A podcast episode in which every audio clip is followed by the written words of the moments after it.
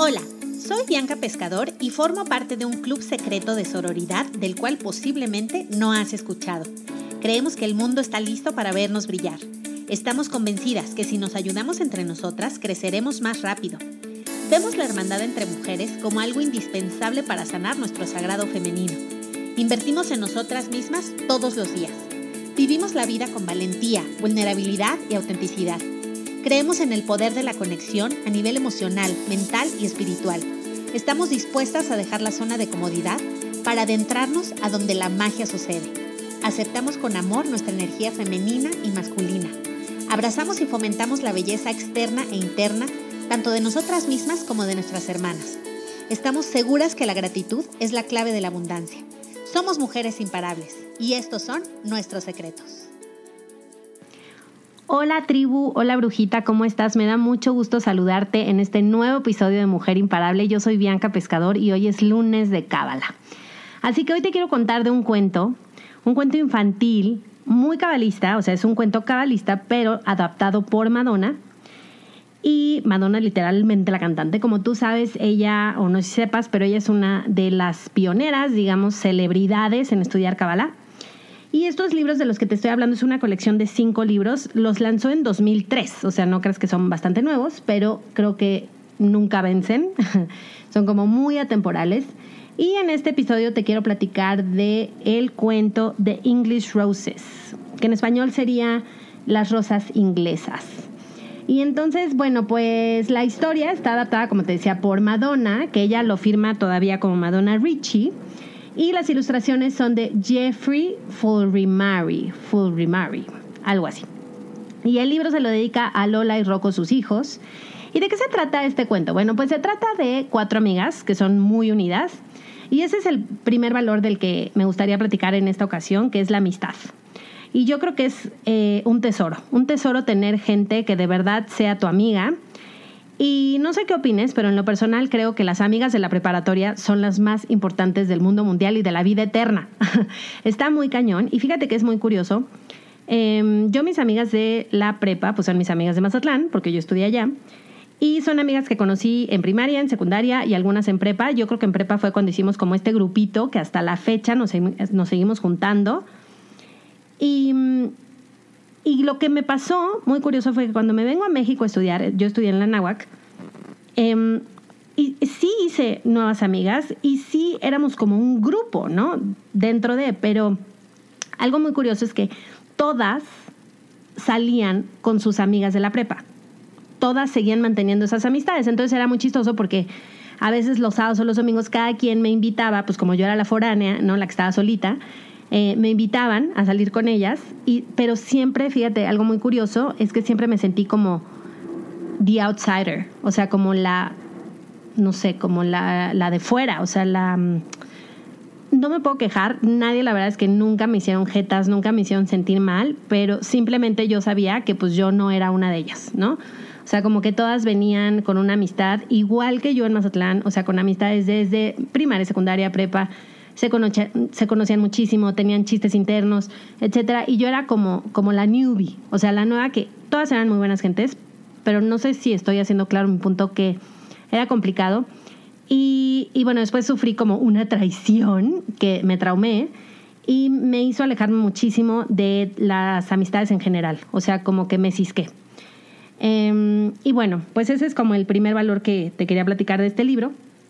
Y bueno, en este libro también consiste en que, además de las cuatro chicas que son como muy bonitas y muy unidas y muy buenas amigas entre ellas, hay otra chava que se llama Vina. Y Vina es un hombre muy cabalista. Y Vina es una niña súper bonita y bueno, claramente pues todo el mundo la veía y ay, qué niña tan hermosa, y ay, qué divina, y ay, este, está súper bonita y, y pues todo lo que eso, digamos, los beneficios que eso te trae, ¿no? Ayer una amiga hablaba del privilegio blanco y todas estas cosas. Em, y pues desgraciadamente la verdad es que todas coincidimos en que aunque no nos guste aceptarlo o nos cueste, pues sigue siendo como un tema, ¿no? Em, el racismo, el, etcétera. Si no hay que preguntarle a Trump, no Entonces, vamos a seguir con mi cuento de cábala. Entonces, estas niñas, o sea, las cuatro amiguitas, como que nunca invitan a Vina, ¿no? Entonces, la realidad es que pues les daba envidia. Y ese es el segundo punto que quiero tocar. Y que es la comparación. La comparación de siempre estarnos midiendo con los demás. Em, y también el hecho de ver a alguien, eh, sin siquiera conocerlo, sino simplemente verlo físicamente y asumir ciertas suposiciones y expectativas de su vida, de cómo es, de cómo habla, de cómo siente. Em, esto desgraciadamente, pues digo, por algo se llaman prejuicios, ¿no? Y creo que la palabra es como muy clara. Y bueno, pues Vina está sola y no tiene amigas. Y por más que se quiere juntar con ellas, pues como que ellas dicen, no, no, no, porque nos vas a opacar, hazte para allá, ¿no? O sea, nosotros queremos ser las más bonitas y tú eres demasiado bonita para estar con nosotros. En fin, eso no sé si te ha pasado, no sé si en cuanto a bonita o en cuanto a popular o inteligente o lo que sea, rica, en fin. La verdad es que tenemos como toda clase de filtros cuando somos, pues todavía adultos, ¿no? Pero todavía a esta edad es como muy obvio. Y bueno, la mamá me encanta en el cuento porque las cuatro chavitas organizaron una pijamada y entonces la mamá dice, ¿por qué no invitaron a Vina? Y dice, no, no, no, ella es muy bonita, ella tiene la vida perfecta, o sea, no nos necesita. Y, dice, y la mamá como que dice, pues yo siempre la veo sola. Y algo que me gusta mucho es que no toma esta actitud de, a ver, yo soy la mamá y ahorita la lana vina porque no me importa, pero la invitan porque yo digo, ¿no? Y aunque en el fondo sea una acción buena, el, el tengan más amigas, este, tírenle un lazo a Vina, ¿no? Em, pues no lo hace. Y entonces ella eh, adopta, u opta más bien, por el método socrático y entonces como que les pregunta, oigan, a ver, ¿a ti te gustaría que te juzgaran por tu físico? Y luego le dice a la otra, ¿a ti te gustaría que la gente se hiciera toda una historia solamente por cómo te ves? Y a la otra le dice, ¿y, a ti te parece justo que alguien decida por ti solo, solamente porque eres bonita? O, sea, o solamente porque en su estereotipo social eres bonita. Y entonces las niñas, pues como que primero dicen, ay, sí, jaja, ¿no? Em, ya sabes, mi mamá. Y cuando se van a dormir tienen el mismo sueño y este sueño es una hada madrina que a cada una le va diciendo, a ver, pues la verdad, seamos realistas, como que le tienes un poco de envidia a Binah y crees que su vida es perfecta y crees que es muy bonita y crees que lo tiene todo, entonces yo te ofrezco con mis polvos mágicos hacer que tú tengas su vida y ella tenga la tuya. Y entonces Em, en el sueño ellas van a casa de Binah, ¿no? O sea, después de verla en la escuela, que es lo que todos vemos, ¿no? Nada más cuando convivimos con alguien en el trabajo o cuando convivimos en la escuela.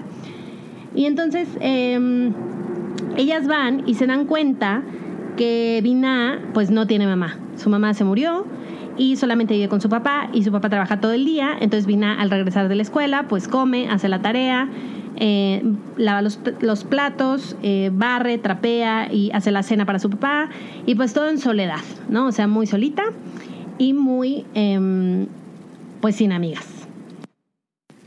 Y es muy curioso porque conforme va pasando esta historia, pues las niñas se van dando cuenta de que Dina pues no es lo que parece, ¿no? Entonces cuando están cocinando como que dicen, ay, wow, este sabe cocinar, qué increíble sería cocinar con ella. Y cuando está lavando platos como que dicen, ay, pues me encantaría platicar con ella porque pues como que se ve buena gente. Y entonces, em, al finalizar el sueño, pues la madrina le dice, oye, pues Em, vamos a cambiar tu vida, porque pues tú prefieres la vida de Vina. Para esto su, recámara como que muy sencilla, ¿no? Y las cuatro niñas pues eran como muy fresillas y muy ricachonas y entonces pues tenían buenas recámaras y más que nada pues tenían mamá, ¿no? Básicamente. Entonces cuando la madrina les propone hacer el switch, pues ellas dicen, no, gracias. O sea, prefiero mi vida, prefiero mi situación y em, entonces al día siguiente empiezan a hacer como más buena onda con Vina, ya la invitan, ya eh, forma parte de su grupo. Y a partir de ese momento la comunidad, ¿no? el pueblo de donde eran ellas, se refiere a todas, a las cinco, como las niñas bonitas, o sea, the English Roses, las rosas inglesas, a todas. O sea, no crees que decían em, las cuatro medio bonitas y la que es hermosa. ¿no? Porque esto, esto además me hizo reflexionar muchísimo en que somos el, el promedio de las cinco personas que más, con las que más convivimos. Entonces, hay veces yo creo que deberíamos ser un poco más inteligentes y dejarnos de, de esta burda comparación que traemos, ¿no? Los seres humanos con que ella es más bonita, ella es más popular, ella es más inteligente, ella es más rica, ella es más alta, ella es más flaca, ella es más... Y, y, perdernos la oportunidad de conocer a la persona realmente como es. Yo creo que nos hemos perdido de bastantes oportunidades por lo menos hablo por mí, solamente juzgar por el físico. Y entonces aquí la invitación es básicamente el primero, pues dar gracias por las amistades eh, que tenemos, por nuestras amigas. Em, yo creo que un segundo punto sería también dar gracias por nuestros problemas. Yo creo que se oye muy inverosímil y sé que si te pregunto, em, ay, no sé, quisieras intercambiar tu vida por la de Carlos Slim, pues muchas diríamos, sí, sí, sí, claro, ¿dónde firmo? ¿No? Porque pues yo quisiera ser una de las mujeres más ricas de este mundo. Pero de repente te preguntaría, híjole, pues su esposa se murió y como que la quería muchísimo porque todo se llama Sumaya, ¿no? Y, y pues no sabemos qué clase de problemas tenga él, ¿no? O sea, que no lo deje dormir. A lo mejor a mí no me deja dormir, em, no sé, la vacación, y, pero él no lo deja dormir que, no sé, 708 mil personas cancelaron Infinitum, qué sé yo. O sea, voy a poner un ejemplo. Entonces, de verdad, yo te invitaría como a que siempre veamos nuestros problemas como el medio, el medio que nos hace a nosotros ser mejores personas y que nos va a ayudar a nosotros a crecer y, que nos ayuda en nuestra misión de vida, en nuestra propia misión de vida y que no hay nada como nuestros problemas y nuestros retos para alcanzar esos límites que venimos a superar. Y la tercera, bueno, pues si te interesa adquirir estos libros de Madonna, los venden en el centro de Cábala. Hay uno en Polanco, hay uno en Tecamachalco, también los puedes pedir en línea en mexico.cábala.com. Y me encantará escuchar tu opinión acerca de pues de todos estos temas que tocamos, de la envidia, de la comparación, em, de los juicios, de la amistad, eh, incluso de Madonna. Ahora sí que me puedes contar lo que tú quieras vía Instagram. Espero tus comentarios. estoy en Instagram como arroba biancapescador-beauty lifestyle. Y espero que te haya gustado mucho este episodio. Nos escuchamos mañana. Un beso.